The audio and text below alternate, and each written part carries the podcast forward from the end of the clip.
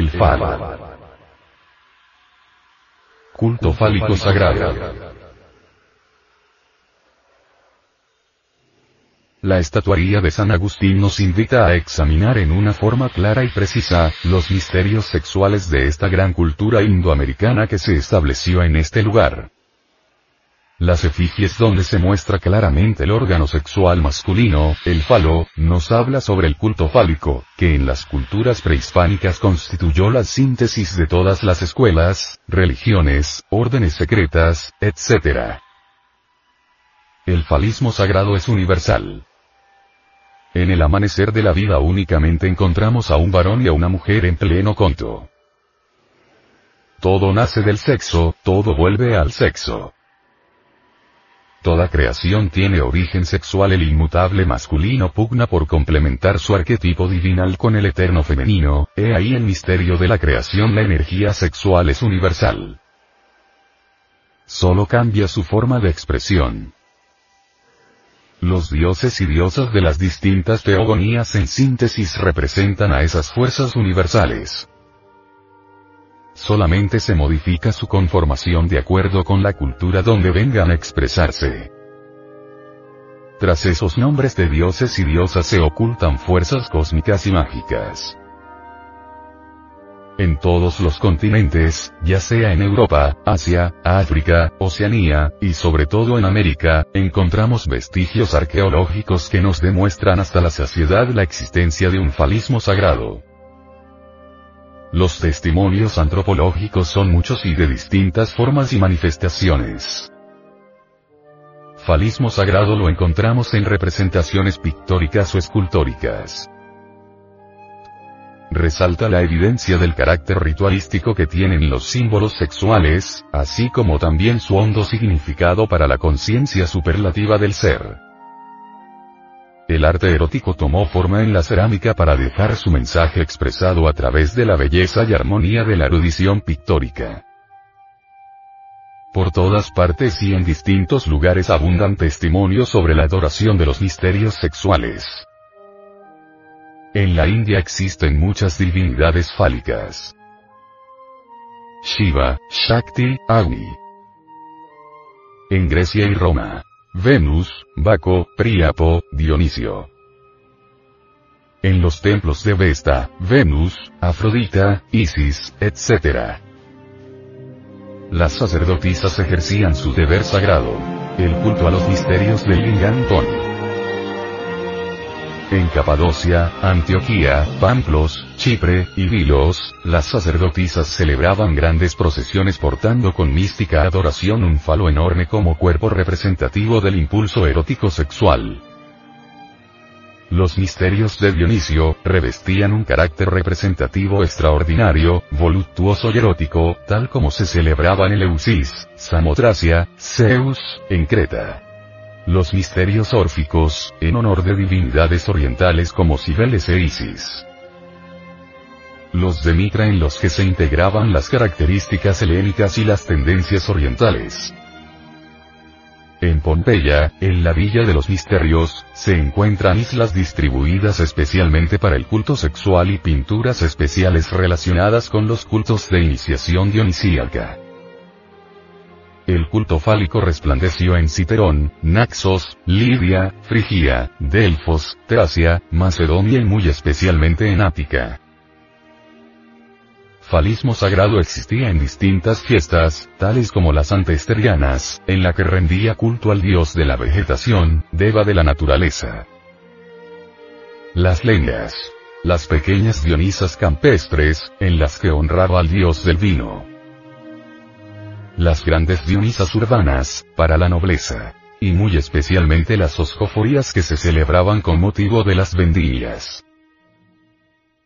Estas fiestas y miles de celebraciones más, solo se pueden comprender, cuando ahondamos en la iniciación tántrica del próximo Oriente, lugar exótico de donde proceden. La magia sexual o suprasexualidad de los grandes iniciados indostanes tiene como base el falismo sagrado.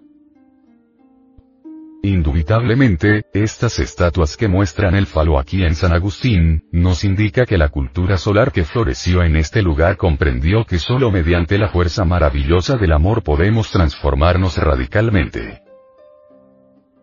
Recordemos la cita que encontramos en las sagradas escrituras bíblicas. No entrará en la congregación de Jehová el que tenga magullado los testículos o amputado su miembro viril. Deuteronomio, 23. 1.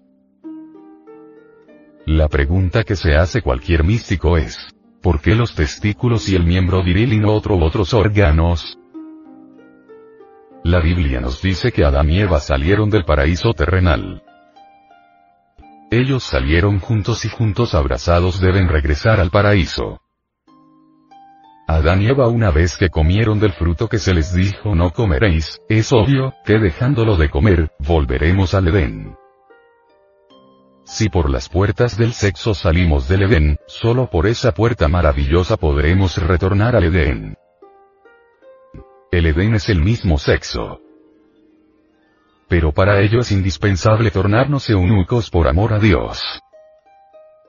Ser eunucos por amor a Dios, es no derramar jamás las secreciones sexuales.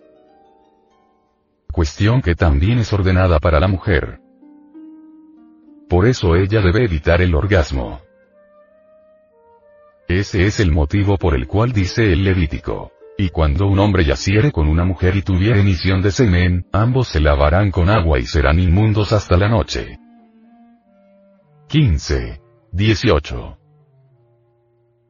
En el esperma sagrado combaten las potencias atómicas del bien y del mal, luchan por la supremacía. El esperma sagrado realmente es formidable, en él se encuentran los principios místicos, étnicos y científicos que podrían hacer de nosotros algo distinto, un superhombre. Por eso es indispensable escuchar la voz del silencio que hablan de estos misterios sexuales encontrados en estos parques arqueológicos. El venerable maestro, Samael Aumeor, explica. En nuestro organismo hay toda una planta eléctrica mediante la cual es posible conducir tal finísima energía hasta la masa cerebral. No se trata subir el esperma sagrado hasta el cerebro porque entonces la gente enloquecería, sería absurdo, lo que se quiere es transmutar el esperma en energía y eso es diferente. Ya dijo el sabio Einstein. La masa se transforma en energía, la energía se transforma en masa. Es posible transformar la masa seminal en energía creadora para dinamizar el cerebro y despertar facultades trascendentales que existen en nuestra fisiología orgánica. Quienes acepten esta clave maravillosa, formidable, se convertirán en hombres de verdad. Hay gérmenes que deben desarrollarse para dar origen al hombre, Incuestionablemente tal acto se fundamenta en la siguiente clave in miso membri in vagina femina sin ejaculatium seminis, es decir, puede lograrse la conexión del lingam, yoni durante la cópula química, pero dicen los doctores de la sociedad oneida sin eyaculación del ensenimis, es decir, sin derramar el vaso de emestris megisto el tres veces grande dios ibis de tot. Eso significa que no hay que llegar a la consumación del acto sexual, Coitus reservatus exclaman los doctores de la medicina. Algunos se pronuncian contra esta fórmula, otros la aceptan. Quienes la aceptan pueden transmutar el esperma sagrado en energía creadora, ese tipo finísimo de energía, llegará hasta el cerebro a través de ciertos conductos nerviosos que se relacionan con el vago y con el simpático. Cuando se transmuta el esperma sagrado en energía el cerebro se seminiza y el semen se cerebriza. He ahí un camino de revitalización extraordinario, un camino que puede transformarnos radicalmente, he ahí un método para producir energía sexual, esa es una energía más poderosa que la electricidad, esa energía fluye en todo lo que es, en todo lo que ha sido, en todo lo que será. Este tipo de energía puso en existencia el universo, ese tipo de energía puso en existencia nuestro sistema solar, ese tipo de energía fluyendo desde todo núcleo puso en actividad, puso en actividad la galaxia en que vivimos. Así que en realidad de verdad la energía creadora del universo tiene un poder formidable. De ahí que el Levítico condene la pérdida de esta fuerza extraordinaria, de una forma drástica. Así apartaréis de sus impurezas, fornicación, a los hijos de Israel, a fin de que no mueran por sus impurezas, derramar el semen, por haber contaminado mi tabernáculo. Órganos sexuales. Que está entre ellos. 15. 31. Ha llegado la hora en que nosotros dejemos para siempre de profanar el sexo. Las revistas pornográficas, la lujuria, la forma como se mira el sexo como si fuera en realidad de verdad algo inmundo, causa horror. Un hombre real nunca profanaría el sexo, un hombre real sabe que el sexo es sagrado, sabe que esa fuerza maravillosa puso en existencia el universo, sabe que el día que dejara de fluir la energía sexual en la naturaleza, las plantas dejarían de reproducirse, los animales dejarían de reproducirse, desaparecería todo lo que existe, la tierra se convertiría, en un desierto. Entonces, ¿por qué hemos de ver en el sexo morbosidad, porque hemos de escupir en el santuario sagrado del amor, porque hemos de mirar con lujuria lo que es sagrado. La cópula química o metafísica, Reflexionemos un poco, ha llegado la hora de reflexionar, ha llegado la hora en que debemos nosotros aprender a transmutar el esperma sagrado en energía creadora, desgraciadamente el mundo ha entrado en el ciclo involutivo, descendente. Y hasta nos hemos olvidado de las amonestaciones de San Pablo, entre las que encontramos. Huir de la fornicación, eyaculación seminal u orgasmo. Cualquier otro pecado que el hombre hiciere, fuera del cuerpo es. Mas el que fornica contra su propio cuerpo peca. No sé por qué las gentes quieren ver tabú, pecado donde no lo hay. Nos dice el B. M. Samael Aumeor, no sé por qué quieren ver en el sexo algo indigno y morboso. Observemos las flores, sus órganos sexuales están en el centro, ellas se levantan hacia el sol, muestran al astro rey sus órganos creadores, sin malicia de ninguna especie, ¿por qué habríamos nosotros de ser inferiores a las flores? Porque no queremos comprender la santidad del sexo y del amor, ¿Por qué no queremos entender nosotros que el sexo, que la energía creadora, es una fuerza maravillosa que deviene originalmente de lo divinal, del Espíritu Santo se diría en cristianismo puro? Desgraciadamente las gentes marchan por el camino involutivo descendente, la faz de la tierra está carcomida hasta el tuétano de los huesos, la corrupción ha llegado al máximo, eso de que haya países donde el 95% de los seres humanos sean homosexuales y lesbianas resulta horrible, monstruoso en el sentido más tremendo de la palabra. En estos momentos trascendentes y trascendentales en que nos encontramos frente a estas estelas que nos señalan la majestuosidad del sexo, entendemos que ha llegado la hora de comprender estas cuestiones. Que miremos al sexo y al amor con profundo respeto. Indubitablemente, nunca hombre y mujer en las grandes civilizaciones que nos han precedido en el curso de los siglos, se tiraron en el lecho de Procusto en la forma tan brutal y despiadada, como lo hace la gente actualmente. Infortunadamente, a la gente le da vergüenza abordar el tema sexual. Esto revela las claras como la humanidad está sumida en el vicio de la fornicación, pues para el puro todo es puro y para el impuro todo es impuro. Cuando a uno le vergüenza tratar sobre el tema sexual, ello denota que se está psicológicamente, sucio, morboso. Pero quien deja la costumbre de fornicar, habla del sexo con la naturalidad con que puede hablar un niño sobre lo que es natural los sacerdotes del cristianismo primitivo, de aquella religión cristiana gnóstica, que Pedro fundó en Roma, y a la cual pertenecieron todos los príncipes de la iglesia católica, tales como Tertuliano, San Ambrosio, Irineo, Santo Tomás de Aquino, San Agustín, Orígenes, Carpócrates, que fundó varios conventos en España, el patriarca Basílides. Marco, que cuidó la unción gnóstica. Cerdón y muchos otros cristianos primitivos que conocieron a fondo el cristianismo y sus secretos, practicaron la suprasexualidad, es decir, la magia sexual, que el gnosticismo predica y difunde, para bien de la humanidad y para mayor gloria de Dios. La verdad es que la piedra filosofal, y la piedra filosofal, es el sexo.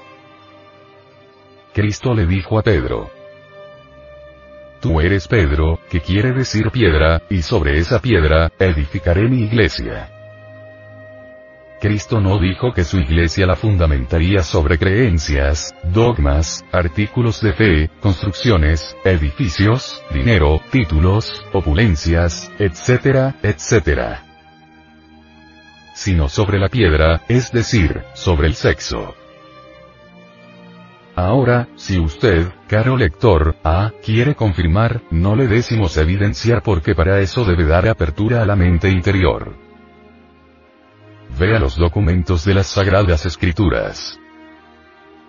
Por ejemplo, San Lucas, 13. 23 al 28. Y díjole uno, Señor, ¿son pocos los que se salvarán? Y él les dijo, Porfiad a entrar por la puerta angosta. Porque os digo que muchos procurarán entrar y no podrán. Después que el padre de familia se levantaré y cerraré la puerta, y comenzaréis a estar fuera, y llamar a la puerta, diciendo, Señor, Señor, ábrenos. Y respondiendo os dirá, No os conozco de dónde seáis. Entonces, comenzaréis a decir, Delante de ti hemos comido y bebido, y en nuestras plazas enseñaste. Y os dirá, Dígoos que no os conozco de dónde seáis. Apartaos de mí todos los obreros de iniquidad. Allí será llanto y el crujir de dientes, cuando viereis a Abraham, a Jacob, a Isaac y a todos los profetas en el reino de Dios, y vosotros excluidos. Los comentarios que hemos hecho sobre estas estelas agustinianas que presentan el falo de diversas maneras, son enseñanzas que se hallan contenidas en todas las religiones, escuelas, culturas solares. Si el lector hace un estudio serio de todas las religiones del mundo, hallará el falo y el yoni como síntesis de todos los misterios. No se conoce la primera religión o escuela de misterios donde se hallen ausentes los misterios del sexo. El ser humano debe aprender a vivir sexualmente.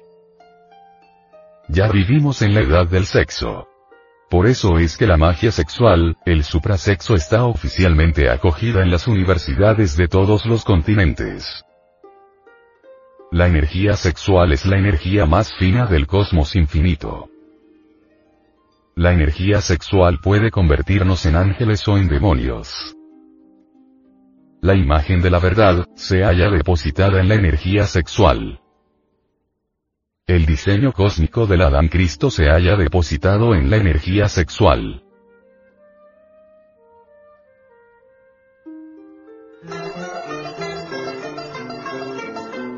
La Asociación de Centros de Estudios Gnósticos, Antropológicos, Psicológicos y Culturales AC. Presenta la Semana Cultural Gnóstica Soto. Símbolos sagrados de Indoamérica.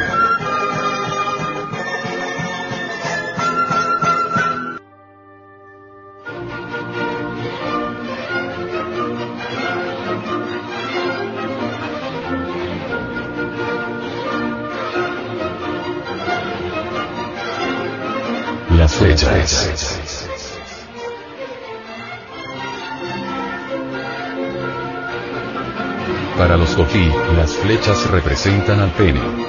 La flecha es para los diversos grupos étnicos de la Sierra Nevada de Santa Marta, el emblema de la fuerza sexual. En su apreciación esotérica estas etnias enseñan científicamente cómo en vez de eyacular el ensenis, hay que transmutarlo en energía creadora, para que esta fuerza no se escape de nuestro entorno psicofisiológico. y poder hacer con esta prodigios portentosos como, por ejemplo, no perder la potencia sexual jamás, de tal manera que pueda llegar un varón a los 80, 90 o 100 años con la capacidad de copular libremente.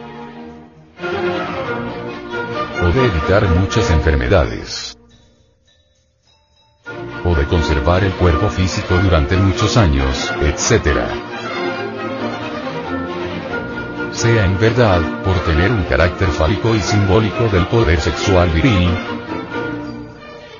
sea por tratarse de la arcaica arma de combate que en el amanecer de la vida pudo imaginar el hombre, es lo cierto que la flecha en Indoamérica simboliza a la más profunda y primitiva fuerza del sexo, que es considerada por estas etnias como el poder que crea todo. En sus rituales sagrados, la posición de la flecha era fundamental. Cuando ésta apuntaba hacia arriba, entonces el triángulo ubicado inteligentemente en su punta indicaba el mediador entre Dios y la criatura humana. Ese triángulo en sus altos estudios de teología representa la ley del 3. La fuerza positiva, la fuerza negativa y la fuerza neutra. Cuando ésta apuntaba hacia abajo, enseñaba la necesidad de eliminar del interior psicológico, la fuerza del mal, del pecado, de los errores psicológicos. En ese tipo de ceremonia ritualística se presentaba la necesidad de morir psicológicamente de instante en instante, de momento en momento. Porque solo con la muerte de la perversidad que llevamos en nuestro interior anímico, dice un sacerdote cogí, adviene lo nuevo, se obtienen los poderes del alma humana. La flecha, Indoamérica, la relaciona directamente con el camino de la regeneración sexual trascendente. El conocimiento filosófico teórico y práctico de la flecha, fue conocido en los misterios sexuales orientales en forma de lanza, como lo podemos estudiar entre la China, Egipto, Persia, Mesopotamia, Turquestán, India, etc.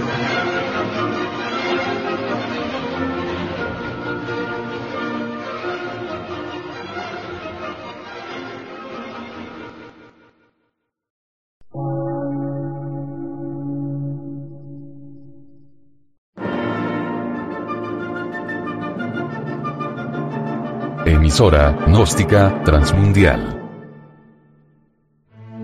Por una nueva civilización y una nueva cultura, sobre la faz de la Tierra.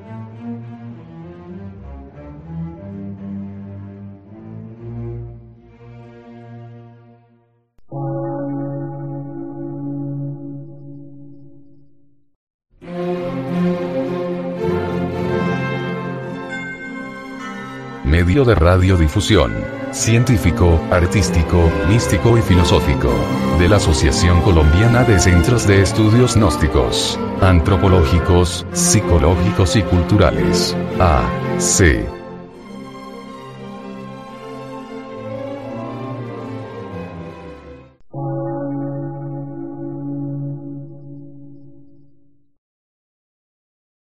Lectura en movimiento. Difusión sin fronteras.